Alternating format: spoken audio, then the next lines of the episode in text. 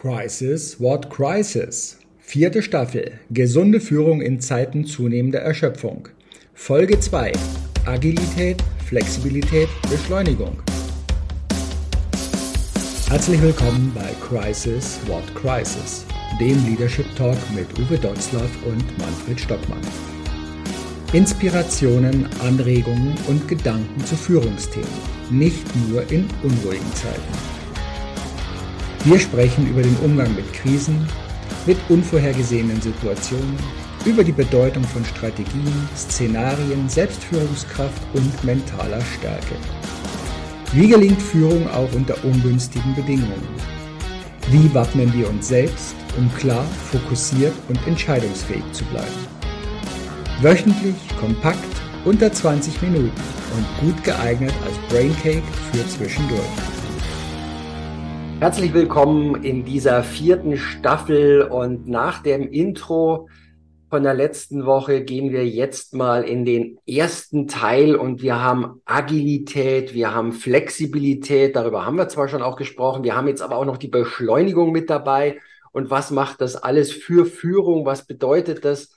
Darüber wollen wir uns heute unterhalten und auch nochmal so die kleine Herleitung bringen, Uwe. Wie kam es denn überhaupt dazu und welche Modelle gab es oder gibt es denn, über die wir heute dauernd diskutieren und reden? Also wir wollen ja heute drei Modelle einfach mal so darstellen. Das heißt, es wird für viele nichts neu sein.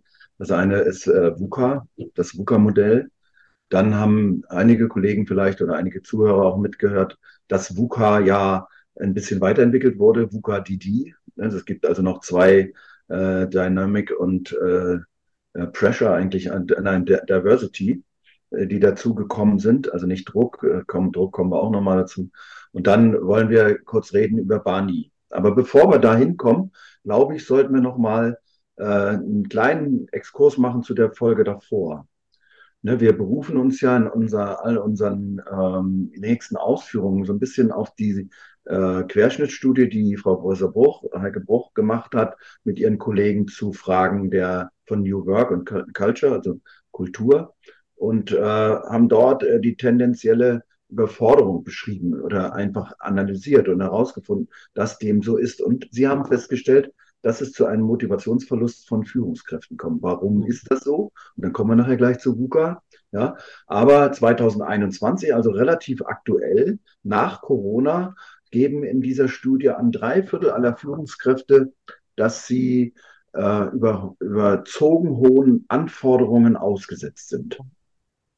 Und dem müssen sie täglich bewältigen, diese überzogenen hohen Anforderungen. Und äh, knapp, das ist erstaunlich, sowas habe ich vorher noch nie gelesen. Und ich frage mich immer, wie macht man in einer Befragung das so, dass man so eine, eine, eine doch wahnsinnig interessante Zahl rausbekommt. Ähm, knapp ein Drittel aller Führungskräfte sagen, dass sie am liebsten kündigen wollen würden. Mhm. Das muss man sich mal vorstellen. Das heißt, 33 ähm, Prozent einer oder 30 Prozent dieser, dieser wahnsinnig belasteten, aber geforderten und auch gebrauchten Erfahrungsträger würden lieber kündigen und sich einem anderer, einer anderen Sache hergeben. A, würden sie es können? Das Schöne ist ja, materiell wäre das möglich mhm. in unserer Gesellschaft. Wir haben ja schon oft über diese satte Gesellschaft äh, gesprochen. Aber B, ist jetzt auch ein größeres Klientel immer wieder bereit, das sehen wir ja auch in unserer Praxis, das auch wirklich zu tun. Mhm. Einfach, ja, ich habe äh, von Herrn Prost, von, von Likimoli neulich eine, eine Dokumentation gesehen. Was macht dieser wahnsinnig fitte Mensch eigentlich, der so ein wahnsinnig erfolgreiches Unternehmen geführt hat, jetzt mit seinem Leben, schon seit ein paar Jahren, drei, vier, fünf Jahre oder so. Finde ich wahnsinnig interessant und äh, hat eine neue Herausforderung für sich selbst gefunden, aber nur für sich selbst. Und jetzt müssen wir ja diesen Switch finden, zu beschreiben, a, warum ist das so? Ja, warum kommt es zu so einer mannigfaltigen Führungsmüdigkeit? Und äh, warum kommt es zu einer Überforderung? Äh, und warum haben wir eigentlich so eine, so ein komplexes Umfeld, in dem wir uns bewegen? Ne? Und da haben wir einfach mal aufgerufen, da gibt ja VUCA schon eine Menge Antworten. Ne? Oh. Ja, wir haben ja die, die Teile, die wir immer gesagt haben, dieses Volatile, also es, es bewegt sich ja immer alles irgendwo. Ja. Und ähm, die Agilität wurde ja auch reingesetzt, nur wir gehen ja hier, dieses Wort, das ja kaum einer aussprechen kann, die Ambiguität, also das, was ja aus einer ganz anderen Welt kommt, also diese Beidhändigkeit. Und äh, wo ich immer wieder festgestellt habe, da sind einzelne Personen ganz logischerweise davon überfordert. Ja. Denn entweder bin ich gut in dem einen oder in dem anderen. Und jetzt kommen wir ja wieder zu dem, was wir in dieser Ausgangsfolge hatten, vom Ich zum Wir. Es heißt ja nicht, dass jetzt einer alle diese Klaviatur komplett bedienen können soll, sondern dass man sich zusammenschließt und einfach die Stärken und die Fähigkeiten so miteinander bündelt und nicht die in Silos packt und nicht mehr miteinander redet, sondern dass man wieder ins Zusammenkommen und sagt, okay, der eine ist besser in diesen Themen der Entwicklung. Ja. Wir hatten das in einer früheren Folge ja auch mal, äh, diese getrennte Führung, diese, also diesen Teamlead hat und diesen fachlichen Lead hat. Also zu sagen, auch hier zu schauen, wer ist besser für Entwicklungsthemen da und wer ist besser für das Erhaltungsthema, also das Bestehende voranzutreiben. Was mir häufiger auch, gerade weil ich ja auch so die Unternehmen in diesem Transformationsprozess, wo auch oftmals Generationenübergänge dabei sind, die das dann auch für sich so leben und sagen, okay, der Papa, der das Unternehmen jetzt hier seit 20, 30 Jahren geführt hat, der kümmert sich um das Bestandsgeschäft. Der mhm. nimmt diejenigen mit. Der Junior oder die Tochter, die jetzt in das Geschäft einsteigt, die jetzt in die Verantwortung mehr reingeht, die ist dabei, ja, den Schluss zu den alten Bestandskunden zu halten, aber sich um die neuen Themen zu kümmern und zu schauen, wie kann ich das Unternehmen in die Zukunft bringen. Und dann ergänzt sich das super. Aber, und das ist ja das, was dann, wenn, wenn ich das so, wenn ich das so hinbekomme, ne, auch zu delegieren. Wir werden über Delegieren ja nochmal sprechen. Wieder ein ungeheuer alter, ein altmodischer Begriff, den wir schon lange kennen. Und es gibt dafür auch ganz viele ähm, andere Begriffe, die man benutzen kann. Aber zurück mal einfach zum VUCA. Äh, es bleibt ja trotzdem, äh, dass unsere, unsere Welt volatil ist. Mhm. Und das benutzen wir mit einer Selbstverständlichkeit, dieses Wort Volatilität ähm, sie ist veränderbar. Sie verändert sich von Minute auf Minute, von, von Stunde zu Stunde. Und ich sage jetzt nicht die große Weltpolitik, sondern das, was uns ringsrum umgibt. Ja, was uns in, in unserem täglichen Leben über den Weg läuft. Und es ist heute nicht klar, und deshalb diese Ungewissheit auch, was passiert eigentlich morgen. Aber ich muss heute, obwohl ich noch nicht weiß, was morgen passiert, auf morgen vorbereitet sein. Wie mache ich denn das? Doch nicht alleine das, was du jetzt sagst, ne, in deinem Beispiel, in einem inhabergeführten Unternehmen. Ich bin immer noch der Meinung, inhabergeführte Unternehmen sind da leichter zu handeln, weil da etwas dazukommt, nämlich ein ganz, eine ganz feste Bindung der Führungskräfte, Schrägstrich Familie zum Unternehmen. Eine völlig andere Bindung, ja. Ähm, eine Bindung bis hin ins Private, wo ich sage, die Risiken werden nicht einfach nur im Unternehmen gelassen. Und wenn es nicht mehr läuft, gehe ich weg. Bei kennzahlengetriebenen, börsennotierten Unternehmen ist das halt so. Da wechselt man alle vier Jahre oder fünf Jahre. Es gibt so Forderungen äh, von, von Kollegen, die da sagen, alle zwei bis drei Jahre muss das Management komplett ausgewechselt sein. Halte ich für völligen Schwachsinn. Ja, also, äh, aber dieses, das wird in der Familie anders getragen. Ne? Und dann was wir immer wieder auch gesagt haben, diese ungeheuer, und das wollen wir nicht mal aufwalzen, aber das steht in diesem, äh, äh, das wird in, in, in Barney nachher auch nochmal deutlich, diese Komplexität. Oh. Dieses, diese Vielfältigkeit dessen und diese Verknüpfungen dessen, warum bin ich jetzt unabdingbar äh, betroffen von Erscheinungen, die mit, auf unserem Kontinent gar nicht stattfinden, die in meinem Kosmos nicht stattfinden. Und trotzdem habe ich jetzt plötzlich an den Auswirkungen dieser Erscheinungen ähm, zu, zu arbeiten. Ja, und sie, ja, wenn ich das so sehe, das Unternehmen, ich rede jetzt nicht vom VW, die äh, vor einigen Tagen die Produktion in drei Werken wegen, wegen Motorenmangel einstellen mussten. Ja, aber das kennen wir, das wird dann, ist dann eine Meldung, ne, eine Nachricht. Aber in den kleinen Unternehmen ist das ja so häufig auch so. Lieferantenketten la laufen weg. Und wenn man, wenn man äh, das so weiterverfolgt, auch in den nächsten Jahren, ne, dass ich also bei der, bei der, bei der Beschreibung der Nachhaltigkeit meine Lieferketten noch besser beschreiben muss und dann auch noch Verantwortung für meine Lieferketten übernehmen. Jetzt ist das Weltklima bedroht und ich muss jetzt meine Lieferketten auch noch nachweisen können. Das ist im, im Grunde genial, ne? aber ein gigantischer Aufwand, von dem noch keiner weiß, wie er es machen soll. Alles das, was so unter dem Thema Nachhaltigkeit läuft. Ich will jetzt nicht, ja, aber äh, was, was du sagst, diese Ambi Ambiguität, die keiner aussprechen kann, Ambivalenz, also diese Widersprüchlichkeit auch, die Widersprüchlichkeit in sich und dann die Ansicht des Einzelnen dazu, äh, wie er auch dazu steht. Ja. Das, äh, diese Diskussion, die lange geführt wurde über Elektromobilität. Mhm. Ja. Da sind diese ambivalenten Themen ja alle wahnsinnig drin. Ja. Und deshalb diese, dieses Modell, dieses VUCA-Modell, ist, glaube ich, sechs Jahre alt. Nein, es ist älter, aber in sechs Jahren, zehn Jahren ist es bei uns ins Bewusstsein gekommen. Und jetzt kommt etwas dazu, was äh, wir ja hoch und runter diskutieren, diese zwei Dinge, äh, Diversity und äh, Dynamic, Dynamik. Ja, und ich weiß nicht, wenn du die Dynamik beschreiben sollst in deinem Unternehmen, was erlebst du da so? Es ist die Frage, worauf ich mich einlasse. Also das heißt, wieder, was nehme ich wahr oder was möchte ich ausblenden? Ja. Und in der Dynamik erlebe ich eines, wenn du dich darauf einlässt und wenn du das sagst, wow, da ist eine Zukunft drin, dann ja. ist alles, was momentan mit generativer KI stattfindet, das revolutioniert, wenn du das willst, auch den Weiterbildungs- und den Trainingsmarkt.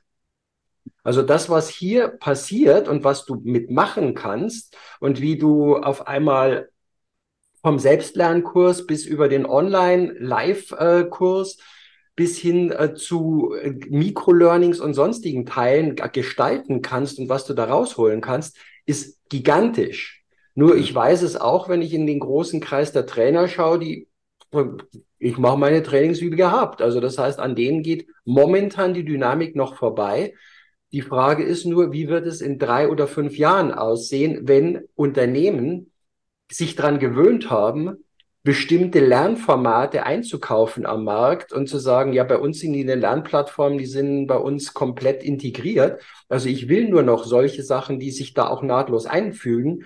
Ich will diese alten Varianten in mir eins zu eins gar nicht mehr. Das ist dann die Frage und dann erwischt dich die Dynamik.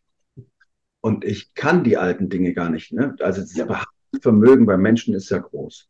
Und wenn etwas erfolgreich war, ich habe das jetzt wieder erlebt in einem Kongress, wo ich gedacht habe, boah, ey, aus, wo ich mich für unsere eigene Branche, also die Beraterbranche auch und auch die Trainerbranche und die vor allem die Branche der der äh, Keynote Speaker so ein bisschen hinterfragt habe und dann gesagt, wow, was ist das eigentlich? Ist das jetzt ein Theaterspiel? Ist das eine Vorführung oder ist das jetzt, welche Inhalte sind dabei? Ne? Was, wie gehen die auf die dynamischen Entwicklungen eigentlich ein? Wir müssten ja und sollten es auch und wir versuchen es ja auch immer wieder, ähm, diese, diese Dynamik, also diese Lehre von der Bewegung äh, und die Lehre von den von der Zustandsänderung, die müssten wir ja für uns verinnerlicht haben. Das heißt, wir müssten, wir müssen, wir werden müssen immer Antworten haben, mindestens auf der Höhe, die die Unternehmen gerade beschäftigen. Und da geht es nicht um einen guten Vortrag oder so, ein, so, ein, so ein launiges Auftreten mit einer wahnsinnig schönen Präsentation und äh, jetzt einer digitalen äh, äh, Wolke, die da oder Explosion, die da auf einem Bildschirm passiert. Nee, wir brauchen konkrete Antworten. Wir brauchen nämlich äh, die Antworten Dynamik, ne? die, die Antworten, die durch den Einfluss von Kräften, die wir oft gar nicht beschreiben können, entstehen. Ich will jetzt nicht auf Newton kommen, ne? es mag gerne mal nachlesen, wo das alles herkommt, diese, diese Geschichte, aber wir brauchen einfach Antworten mhm. und nicht die Beschreibung von von Problemen und nicht, ich sage es mal so, launige Dinge, die, ähm, die da, ja, die wir einstudieren und die dauerhaft halten. Ne? Das, ist, das ist das, was du vielleicht auch sagst, auch gerade in der Personalentwicklung. Ich sage mal jetzt nicht nur in Seminaren, sondern in der echten Personalentwicklung müssen wir uns ja vorbereiten auf Dinge in den nächsten fünf, sechs, sieben, acht, neun Jahren. Und, und wir müssen Dinge vorhalten, von denen wir noch gar nicht wissen, was wir brauchen. Das ist ja auch für mich gerade diese Diskussion, die jetzt auch auf LinkedIn wieder so aufkommt. Was ist ein Experte, der ein bisschen mehr weiß als seine Kunden? Ja, den alten Scherz hatten wir schon vor 30 Jahren in der Beratung. Du musst deinen Kunden eine Stunde voraus sein in deinem Wissen. Nur genau an dieser Stelle funktioniert es eben nicht mehr. Und darum sind ja auch gerade diese Transformationsbegleiter oder das, was wir ja auch machen, die, da geht es nicht darum, dass wir die Zukunft kennen, dass wir die Zukunft wissen und dass wir sagen, so und jetzt macht ihr Schritt eins, zwei, drei, vier, fünf und dann habt ihr genau alles sicher, sondern dass der Begleitprozess darauf geht, die Stärken, die Fähigkeiten, die Möglichkeiten, die Ressourcen, die in dem Unternehmen, in der Organisation, die in den Menschen, in den Führungskräften und auch in den Teams vorhanden sind, so zu wecken, ähm, ja zu motivieren, dass die rauskommen und dass der Mut in der Organisation entsteht, diesen Weg gehen zu wollen und nicht jemandem, der ihm die, die Lösung vorgibt nach dem Motto, haben wir schon 22 Mal gemacht, funktioniert genau eins zu eins so.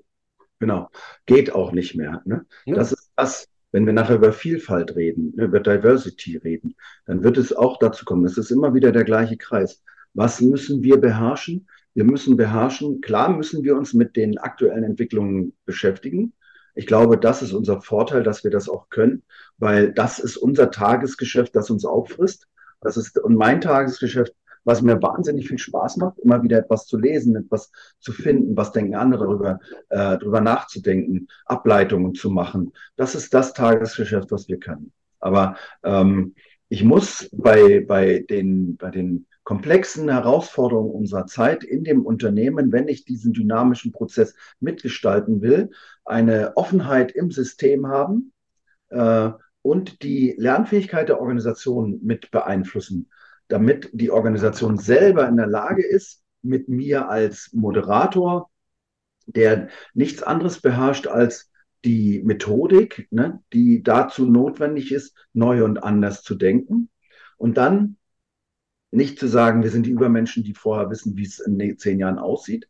Also Berater im klassischen Sinne, ja, der kommt und macht einen Werkzeugkasten auf und gibt mir Schlüssel 13 und sagt jetzt, oder einen Drehmomentenschlüssel und sagt mir jetzt mit dem und den Nanometer musst du da ein bisschen drehen und dann ist das okay. Dann läuft das alles wieder die Maschine. Nein, das ist eben nicht so. Und das wissen wir auch, dass dem nicht so ist. Ich muss die, die da sind, die Bescheidwisser, Kümmerer, Anschieber mitnehmen können in einer Organisation, die völlig überlastet ist, äh, mit den Tagesherausforderungen äh, muss ich sie äh, führen. Und äh, dafür muss ich eins bringen, glaube ich, Zeit. Und ja. Das können wir jetzt noch in den letzten zwei Minuten dieser Episode äh, unterbringen. Das Thema Zeit war ja jetzt auch gerade vier Tage wieder mit dem Thema positive Psychologie, Kongress und Austausch und Workshops da reingestürzt und habe dann auch von äh, ja von äh, Bekannten, der sein Unternehmen dafür, hat gesagt, dafür habe ich doch gar keine Zeit. Wie, wie schaffst denn du das immer wieder? Sag ich ja genau, das ist ja der Ansatz, in die Struktur auch zu kommen. Also zu sagen, wie bekomme ich denn diese Freiräume hin? Also Führungskräfte dazu mitzunehmen, zu zeigen, wo verbringen Sie heute Ihre Zeit, was ist der wertschöpfende Teil, der produktive Teil und was ist nur dieses Beschäftigtsein mit etwas und wie kriegen wir auch damit eben Folge eins wieder, die wir hatten, schon das Bewusstsein rein in das Selbstmanagement, in diese ganzen Teile, in denen wir natürlich noch tiefer auch einsteigen werden, über Bani hinaus oder in mit Bani zusammen. Lass uns doch mal schauen, was da rauskommt, ne? Was, was wir auf jeden Fall mitnehmen sollten, auch in die nächste Folge, das ist das, was du eben schon gesagt hast. Das war ein wunderbarer Übergang in die nächste Folge eigentlich auch schon, dass wir dieses, diese Vielfalt der, der Dinge, die wir zu beachten haben, ob nun mit Barney neu beschrieben oder anders beschrieben und warum Barney, aber das ist diese Wertschätzung. Ja. Lass uns einfach so mitnehmen und das vielleicht als Klugscheißersatz am Ende, den wir diesmal nicht brauchen. Ähm, es kommt drauf an, dass wir, wenn wir Vielfalt gestalten wollen, wertschätzend arbeiten müssen. Ja, den Klugscheißersatz kann ich bestätigend ergänzen aus diesem Thema des, des, ähm, Kongresses. Da war auch der, der Part Vertrauen ein wichtiger Faktor, Verbundenheit und Wertschätzung. Das war so dieser Dreiklang, der da rauskam, damit heute Bewegung, damit überhaupt Entwicklung stattfinden kann. Super, bleibt uns gewogen. Bis zur nächsten Folge. Wir freuen uns wieder auf euch. Bis dann und ciao.